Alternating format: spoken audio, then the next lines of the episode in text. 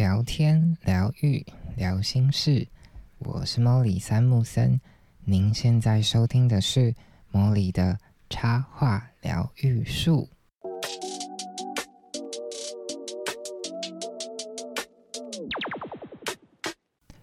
Hello，各位树洞的伙伴，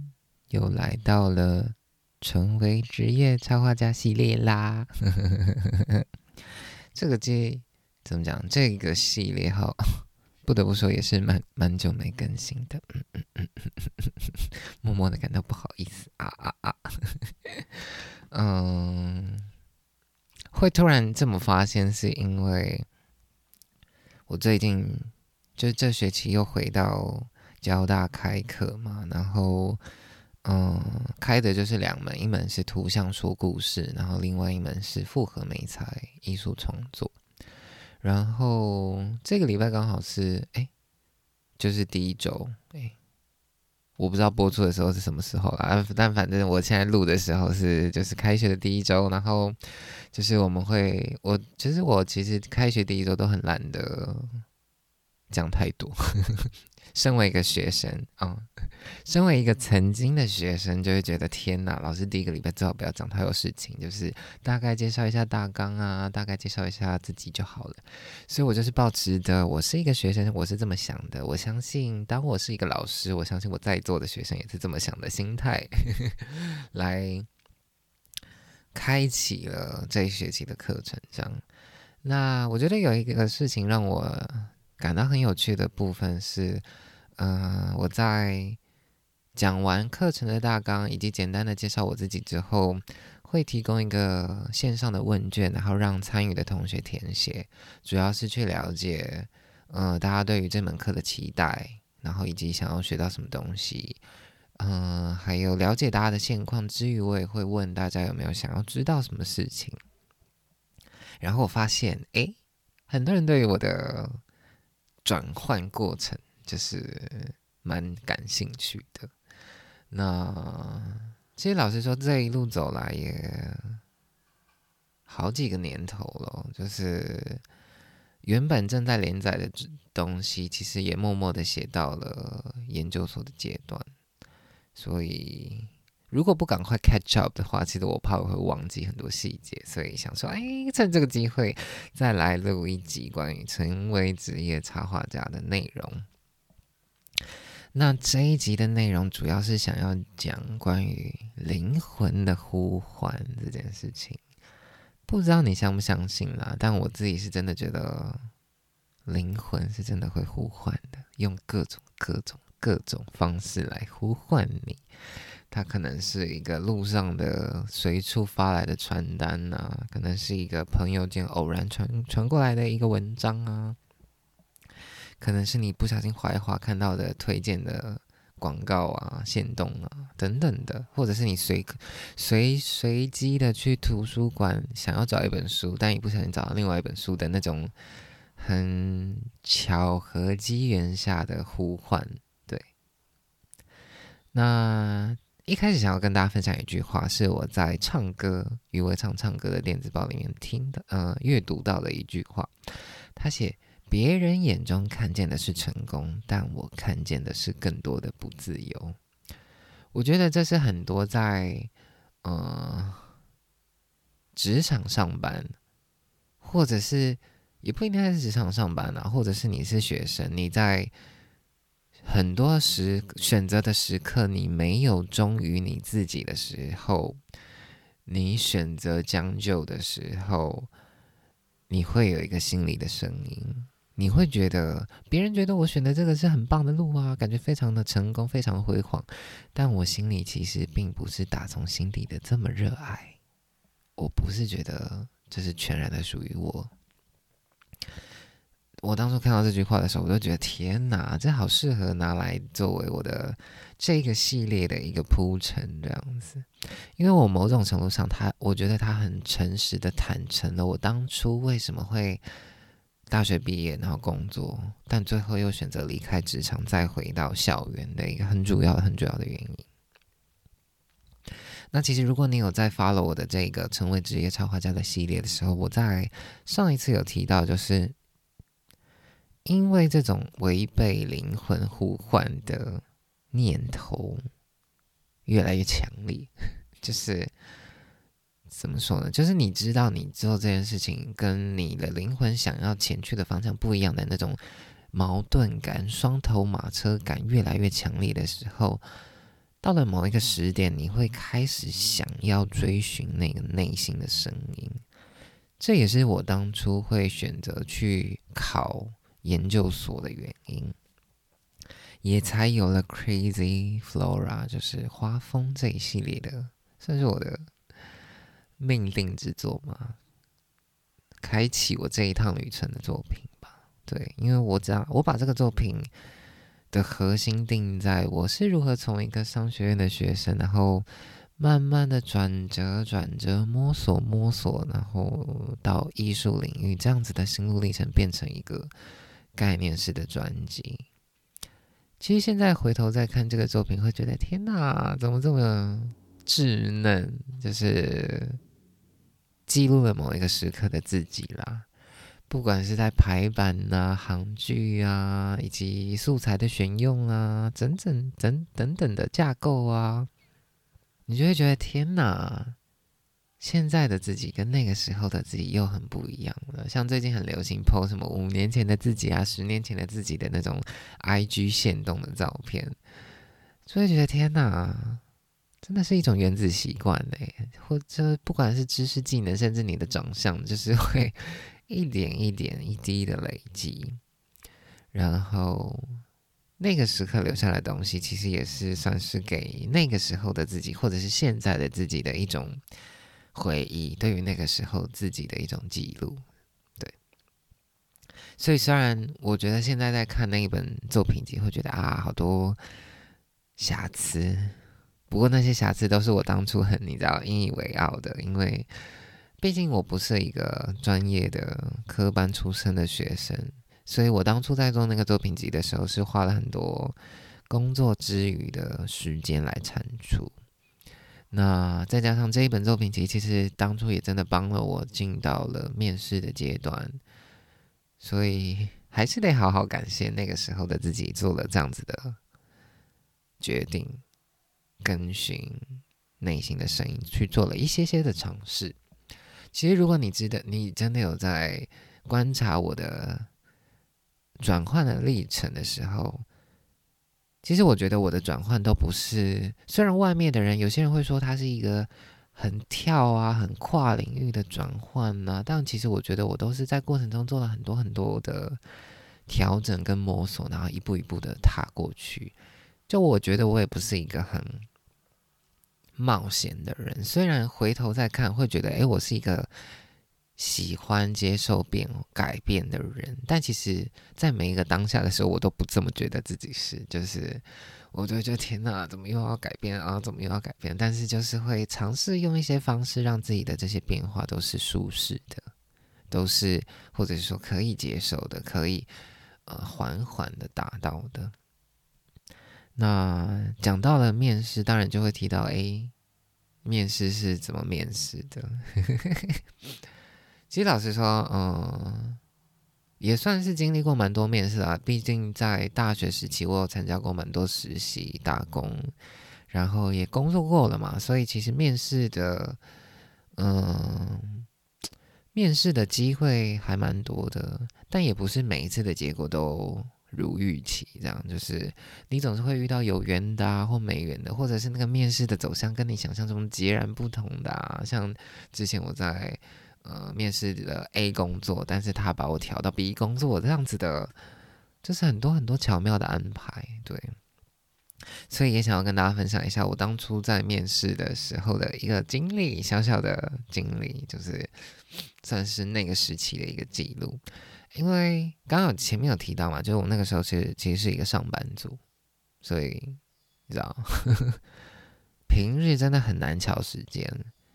但我记得那个时候刚好就是，呃，我那个时候的工作主要的内容就是要办一个大型的，呃，竞赛，算是面对全台很多厂商的一个竞赛。然后刚好那一天是进场的第二天还是第三天，也就是说，大部分的东西已经就是 settle down，但是还是会有一些细节要处理。所以其实因为那个时候我是那个活动的承办人，所以某种程度上真的很难请假。对，就是它是一个，就是你这这这一年或这半年最主要的一个活动正在起跑的一个起点，所以那个时候对我真的很尴尬，就是他刚好又排在那个时间面试，然后就不知道该怎么办。我先做的，我先跟大家分享我是怎么处理这整件事情的，就是因为其实当初我在申请研究所的时候，我有告诉我几个很要好的同 team 的伙伴，然后因为他们知道我平常就是一个很喜欢创作、很喜欢画一些有的没的的人，所以其实他们对于这件事都是很鼓励的，他们会很在意的，他们会甚至会。询问你的状态啊，怎么样子的？就是面试啊，到哪一个阶段呢？所以其实当初我接到呃面试通知的时候，我就跟他们分享，然后我们就也有做一些小组的讨论，就是要怎么应应这个状态。然后我当初就是讨论完之后，我们就觉得，哎，那或许我可以，比如说请个半天假，然后。去面试，那其他的就是跟我比较好的同事，他就可以 cover 我那个短暂离开的时间，让我可以去完成我的梦，这样子。那另外一方面，我也寄信跟那个呃面试的学校去沟通，希望我的面试的时间可以安排在可能比较尾声这样子，这样我在我就可以有足够的时间赶到面试的场地去面试，对。所以，其实老实说，这就是一一连串的 缘分，跟真的是得到了很多眷顾跟帮助，才完成的一个过程，让我可以从台北请假，然后到新竹去面试。那其实面试的当天呢，我不知道大家对于面试到底是抱持的怎么样子的 心态，但。嗯，可能每一个人的模式不太一样，但我就分享我的，我自己在准备，我自己是如何准备这一场，对于我而言是我的秀的那种感觉。因为前面有提到，就是我的作品集的核心是花风 （Crazy Flora），所以讲的是一个关于花的故事。而我觉得这个花的意象其实也很契合我心里认同的。对于一生的价值观，因为我觉得，如果我们每个人就是一朵花，总会出芽、绽放、落下，然后变成泥土、尘尘土这样，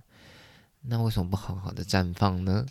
所以，为了去契合这样子的核心的概念呢，我就是 特别挑选了一件就是有花的布花的衬衫，当做我的战袍，你知道。战袍，然后还去那个时候大创大创在三十九块的时候，我就去买了一个假花当做我的道具，然后想要用这样子的方式，比较一气呵成的感觉，让嗯面试的主考官对我有印象。对，虽然现在讲讲好像有点害羞又蛮蛮荒谬的，但就是嗯我在那个短短的面试的大概十到十五分钟吧。我就唱了一小段那个概念专辑里面的歌，去为这一趟华丽的冒险做一个开场，然后介绍一下我自己的创作，然后告诉评审为什么要选我，为什么我应该要出现在这个校园里面，我是带着什么样子的梦来到这里。对 我不确定就是这么做到底怎么样啦，但 anyway，反正我就是被录取了，而且得到的面试的分数还不错，不得不说，对，所以大家可以参考。那当然，我觉得重点讲这些是重点是你要找到一个嗯，能够表现你自己，然后能够契合你的作品集的主题，然后能够让嗯评审对你留下一点印象，想要看到你的更多的可能性的那种。呈现，我觉得才会是比较容易确评中选、确评中选的一种形式。但其实老实说，我已经到了，我当初面试是二零一五年，还二零一四、二零一五吧，就其实也好歹也过了，这么说来也要六七年嘞。但是我早就忘记评审的提问的东西。然后我只记得就是在面试结束之后，呃，我出来的时候，因为前面有几个同学，他们本来就是，呃，大学就是同系的学生，所以他们也排在差不多的时间面试，所以大家就还留在那个呃系所那边聊天，然后讨论一下刚刚的大家在呃提问的时候有问哪些问题啊等等的，就还在分享这样，然后就听到一个。交大的传说就是他们说，哎，如果你要考上交大的学校的话，欢迎你去门口拜土地公，而且请带仙草蜜。对，虽然我不确定确切的根本的原因到底是什么，anyway，所以我在那一天面试结束之后也做了这一件事情，就是嗯，散步到校门口，然后跟呃土地公好好的聊聊，希望他能够助我一臂之力，这样子。所以我最后结局就是，如果大家就是你知道有 follow 我的，一直有在 follow 我的状态，就知道结局就是我真的考上了应用艺术所，就是交大的应用艺术所，然后是一个蛮前面的成绩，然后就算是开启了我这一趟旅程吧，为这个转换跑道的过程有了一个起点，这样子。再跟大家分享一个有趣的 小插曲，小插曲。就我当初确定从面试，然后等待结果放榜，到确定录取之后，就是你知道，就是要提离职嘛。但我不知道大家对于提离职这件事情到底是什么样子的心态啦。我自己会觉得，有的时候提离职真的蛮难的，就是你要如何找到一个可以怎么讲？安稳抽身的一种方式，因为如果你真的提离职提的不好的话，会留下不好的印象。如果你待的环境就是你转换的领域又是在同一个业界的话，那真的是蛮麻烦的。因为那个圈子其实有的时候真的蛮小的，那个坏名声传出去真的是救不回来。对那所以，我就是我当初的抱着的想法，就是我先把手边的一些大的案子把它忙完，然后我再想想到底要怎么跟我的主管主管提离职。那因为就是前面有提到嘛，就是我去面试的时候，我已经透露风声给我的要好的几个同事，然后帮请他们帮我 cover 工作。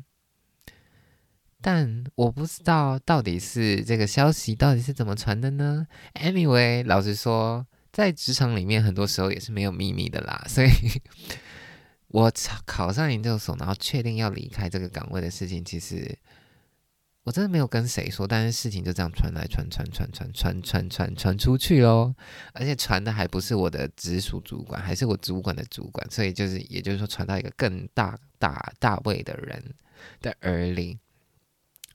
然后我记得那一天真的很很好笑，就是我在后期又有一个大案子，然后收尾的那一天呢，就是活动结束就办的还不错。然后那个时候那个，因为平常你也不太会跟大主管有比较密切的接触，所以就是那一天难得有比较多相处的时间。然后那一天大主管就跑到我旁边就说：“哎，谢谢我在呃这段期间啊完成了这些案子，然后也祝我在接下来的这个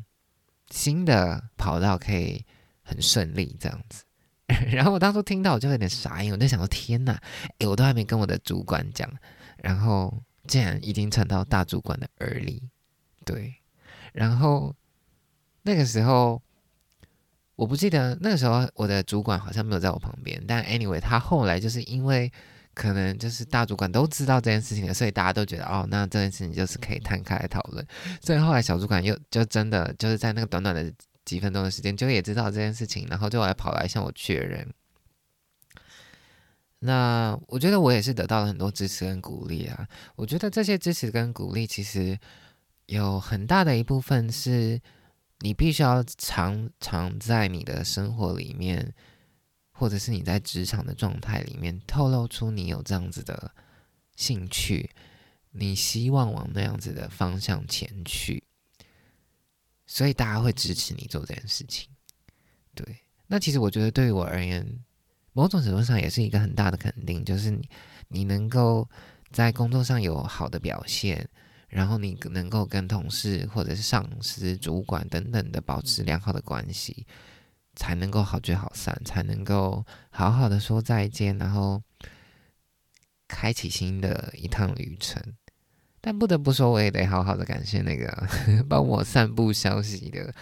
到底不知道是谁的谁啦，让让我在真的需要离职的时刻，能够好好的说再见，好好的交接，就不会有那种尴尬的时刻。对那在这一集这个篇章里，这一集的节目里，我就是分享了我，嗯，当初，呃，通投投作品集，然后去面试的一些小小故事，还有，嗯，真的确定上了之后的一些小小插曲。对，那老实说，这一段记忆其实也好一段时间了。对，现在想想，就是还是有很多。有趣啊，值得改进的地方。不过就是因为，嗯，在那个时候有这样子的记录，在那个时候有这样子的尝试，也才有现在的自己。我觉得命运之轮就是还是一直这样子在前进。那接下来的成为职业插画家的系列，我会跟你分享更多我进入到研究所之后的瓶颈 以及发现。那如果你喜欢这一集的节目，如果你对于我提出来的任何讯息有兴趣的话，欢迎你私信给我，不管是透过 IG 或者是 Facebook 粉转，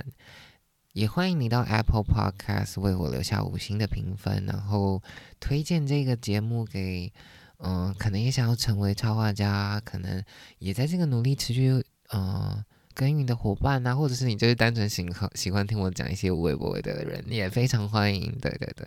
那其他的相关的活动资讯呢，比如说读书会啊、分享啊等等的相关的资讯，我也会放在资讯栏，欢迎大家就是点选链接去参考更多。那如果你愿意的话，也可以小额的赞助我，让我有更多的资源做更多创作，持续的分享给大家。那今天的梦里的插画疗愈术，成为职业插画家系列就到这里告一段落啦。那我们就下一次书董相见，拜拜。